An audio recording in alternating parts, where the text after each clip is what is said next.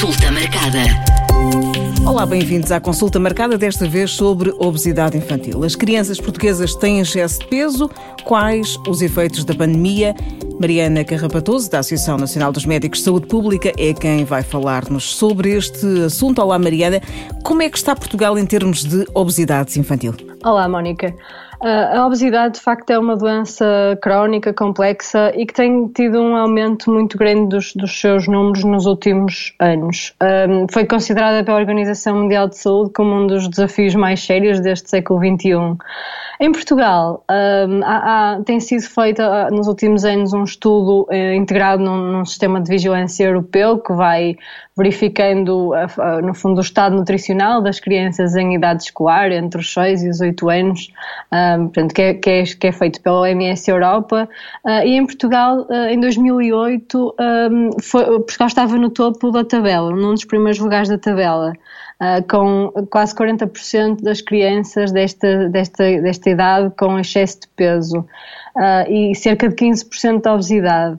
Uh, os, os, estudos seguintes têm mostrado uma tendência decrescente e em 2019 havia uma redução de cerca de 8% no, no excesso de peso. Uh, portanto, para valores de mais ou menos 30% das crianças com, com excesso de peso e 3,3% um, de diminuição na obesidade infantil. Mesmo assim, tínhamos um valor de, de 12% de, de obesidade infantil nestas idades.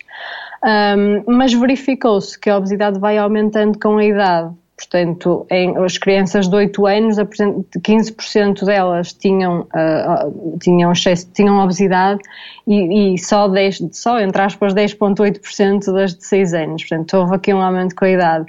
Uh, e neste estudo, uh, ao contrário daquilo que, que, que, tem, que normalmente se espera, eram os rapazes com mais obesidade, portanto, com 13,4% e, e, e 10,6% nas raparigas. Mas há estudos que mostram uma tendência contrária. O Instituto de Saúde Pública da Universidade do Porto estuda um grupo de crianças desde o nascimento e tem notado que há um aumento do número de casos de, de obesidade um, e, e, que vai aumentando no, no início da, da, infância. As meninas uh, aos 4 anos já têm mais, mais, prevalência da obesidade que os rapazes e, portanto, e os, e os dados uh, da obesidade crescem ao longo do tempo em que as crianças têm vindo a crescer ao longo do, do tempo em que as crianças estão a ser estudadas. O que é que está aqui em causa? A alimentação, a vida sedentária de, das crianças, que já não, eh, já não se mexem tanto? Sim, por um lado, obviamente que um, todos nós sabemos que temos tido uma alteração da alimentação, com mais que consumimos alimentos com mais teor calórico, mais, mais, mais açúcar, mais gorduras. Um, e por outro lado, obviamente, também com a evolução eh, tem, tem havido uma tendência para diminuir os níveis de atividade física, um, e, e, porque as crianças brincam de maneira diferente, os transportes são diferentes, não é? temos uma sociedade que vive mais nas cidades. Uh, depois, por outro lado, as, obviamente passamos, uh, as crianças têm passado mais tempo em frente ao, ao ecrã, com um, com exposição a, a algumas, alguns, algum marketing associado a produtos também ricos em açúcar e gordura e, pronto, e, e tudo isto tem impacto. Também tem sido um, descrita, descritos menores horas de sono e, portanto, isto também depois tem um impacto negativo na, na, nas crianças. Por outro lado, há outras questões mais relacionadas com, com a sociedade, não é? Não é apenas uh, tudo relacionado com comportamentos das crianças. Há, há, muitos fatores económicos, sociais e, obviamente, também dependentes de políticas de saúde, quer nas áreas da agricultura, nos transportes, no planeamento urbano, é? nos parques que nos rodeiam ou, ou não, nas cidades. Um, e depois também na indústria alimentar, um, para além, obviamente, da educação e da literacia em saúde. Como é que se faz um, um diagnóstico? Um, é, é, o diagnóstico de, de individual é relativamente simples, portanto é necessário avaliar o peso e a, e a altura das crianças uh, e determinar o índice de massa corporal, portanto o peso a dividir pela altura ao quadrado. Uh, mas uh, é, é, preciso depois verificar as tabelas que são apropriadas para a idade e sexo de, de cada criança para, para fazer este diagnóstico correto. São aqueles parâmetros que, que constam na, no boletim de saúde de, das crianças, certo? Exatamente, e que são avaliados sempre em todas as consultas uh, no médico de família, no, no pediatra, enfim, dependendo de onde a criança é seguida. Conselhos para os pais, que às vezes podem só despertar para esta questão já tarde demais. Sim, o grande conselho é a prevenção, não é? Portanto, é, é muito importante uh, prevenir, uh, até porque nós sabemos que, que não há exatamente uma, uma cura depois de, de, de termos um excesso de peso uh, ou obesidade já instalado. Portanto, é importante sempre prevenir um, e, e, e, depois agir o mais cedo possível quando houver um diagnóstico. Mas o, o, ideal, no fundo, aquilo que nós gostaríamos e aquilo que seria importante enquanto sociedade é que uh, quer os alimentos mais saudáveis, quer uh, fazer uma prática regular de atividade física fosse sempre a escolha mais, mais fácil, que, escolha, as escolhas que estivessem mais acessíveis, mais disponíveis e que fossem mais baratas. Não é? Portanto, isto era o essencial, aquilo que nós, enquanto, uh, aquilo que enquanto sociedade seria o ideal.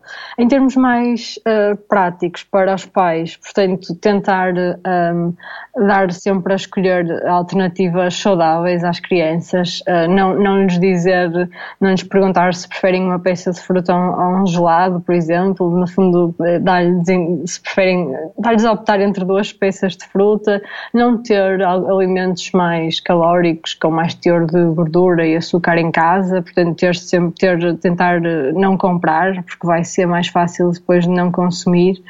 Uh, e depois, um, para além, obviamente, então, desta, desta, deste controle da, energia que é dos alimentos que são consumidos, também uh, incentivar as crianças a praticar atividade física regular e nas, nas, nas crianças um, é importante praticarem cerca de 60 minutos eh, de atividade física eh, por dia, portanto, nestas, nestas faixas etárias, depois vai dependendo, obviamente, nestas do ensino básico vai dependendo com, com as, as faixas etárias. Com as faixas etárias também às vezes aumentam as dificuldades, eh, nomeadamente com, com os adolescentes, eh, que passam mais tempo em frente aos ecrãs e que, e que até têm, eh, comem mais, não é? Portanto, há aquela tentação de, de comer alimentos que às vezes não são os mais adequados. Exatamente, exatamente. E, portanto, também estão, estão bastante expostos a todo o marketing alimentar, estão em frente ao ecrã eh, e, é, e isso associa-se ao consumo de snacks e de, de alimentos muitas vezes pré-fabricados, já com, já com bastante açúcar, gordura, enfim. E portanto, é, é exatamente por causa disso, é essencial que, que seja quando, se, quando os, os, pais vão às compras, e no fundo, obviamente, que são alguns dos comportamentos, para além dos fatores genéticos, há também um fator de comportamento do, do, dos, dos pais que têm algum uh, impacto nesta questão e, portanto, é importante que um, haja uma, uma, lista de compras para que, que dê prioridade a produtos frescos, não é? no, legumes, fruta uh, e que, portanto, se evite adquirir outros alimentos com, com mais uh, açúcar, sal e gordura. Uh, depois, uh, os adolescentes e, e, as crianças desde pequenas podem auxiliar a preparar as, as refeições e, portanto, tornar uh, isto um, um, trabalho de equipa uh, e evitar que se consuma já refeições pré-preparadas, que se compra congeladas e que pronto, têm um teor aumentado de, de energia, aquilo que já falamos. Um, e depois, pronto, tentar manter horários, uh, tentar que a rotina seja um, sempre, que haja uma rotina nas refeições, isso facilita também a, a manutenção uh, de, um, de um peso mais estável. A pandemia não, não ajudou, não ajudou nesta questão. Podemos ter hum, daqui a alguns meses ou daqui a um ano hum, daqui, resultados que, que nos indiquem que temos mais uh, crianças com excesso de peso devido à pandemia? Provavelmente sim, ainda é cedo para, ainda não existem neste momento dados suficientes para um diagnóstico total, mas uh, temos, tem-se verificado obviamente essa tendência, houve uma mudança grande da rotina das crianças, enfim, dos adolescentes e até dos adultos. Um, neste momento já, já, existe, já existem dados preliminares também uh, feitos uh, de, um estudo do Instituto Nacional uh, Dr. Ricardo Jorge que aponta uh, para, que, para um aumento do. Portanto, que aumenta para um. Que, que, que, aponta para um grande número de pais que notaram um aumento do, do peso dos filhos neste período, uh, cerca de 35% dos pais, portanto, foram estudar apenas o início da pandemia e apenas numa área muito restrita, apenas em, no Conselho de Cascais. mas enfim, é, obviamente que tudo isto que falamos até agora foi aumentado pelo, pelas medidas da pandemia, portanto, deixou de haver a prática de atividade física, uh, quer, uh, enfim, nas deslocações, quer outras, outras atividades mais organizadas, nomeadamente até nas escolas, nos recreios.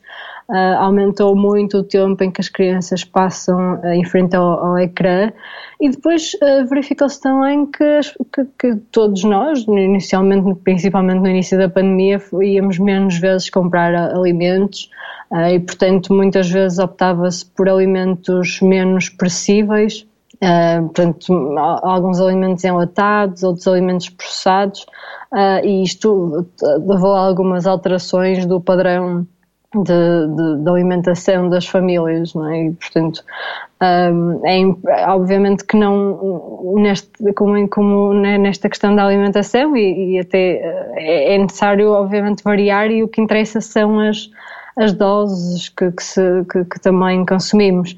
Um, mas, pronto, verifica-se que, podemos ter. Um, aqui alguma inversão deste eventual efeito positivo, não é, que falamos no início.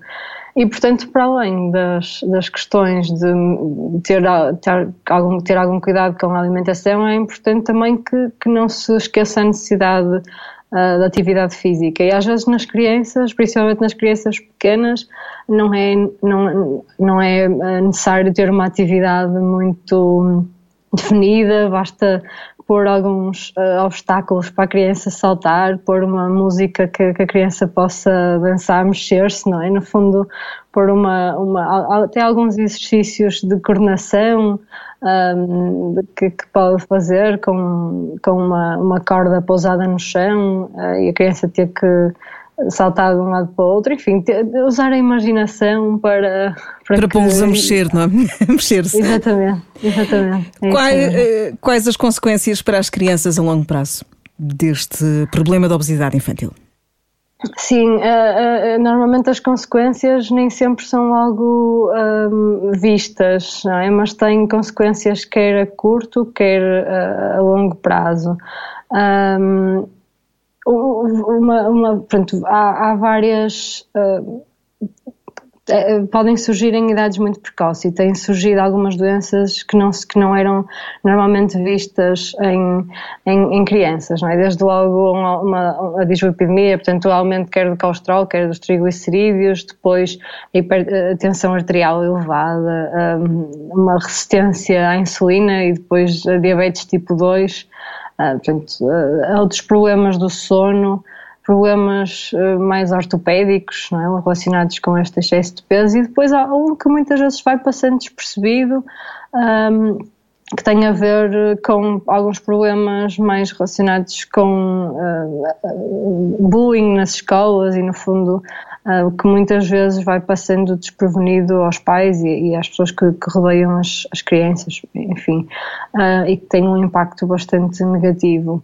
Depois sabemos que a longo prazo vão ter, estas crianças vão ter um maior uh, risco ou têm uma maior probabilidade de serem adultos obesos ou com excesso de peso, um, e sabemos que todos estes fatores têm, são, são fatores de risco cardiovascular que têm um impacto negativo na saúde e, e aumentam o risco de morte prematura. De impacto um, físico e, e, também mental, é preciso estarmos atentos aqui um, a, a, tudo o que falamos para que uh, as nossas crianças não tenham excesso de peso. Consulta marcada. Quem tem Covid-19 não deve tomar ibuprofeno, verdadeiro ou falso? É falso.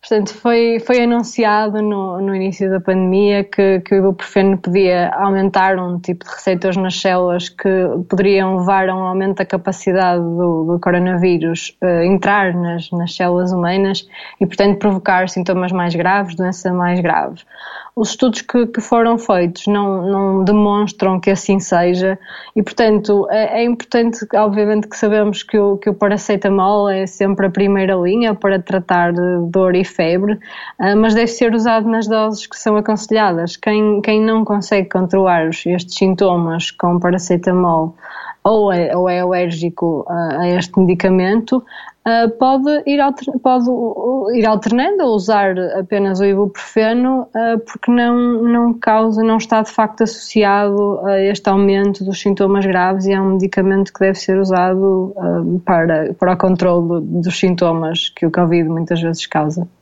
Este episódio termina por aqui, mas pode enviar as suas dúvidas sobre qualquer tema de saúde para o nosso e-mail consultamarcada.m80.ol.pt. Este episódio está disponível no site da M80, em m80.ol.pt, onde pode descarregar ou ouvir logo e nas várias plataformas de podcast. Consulta marcada.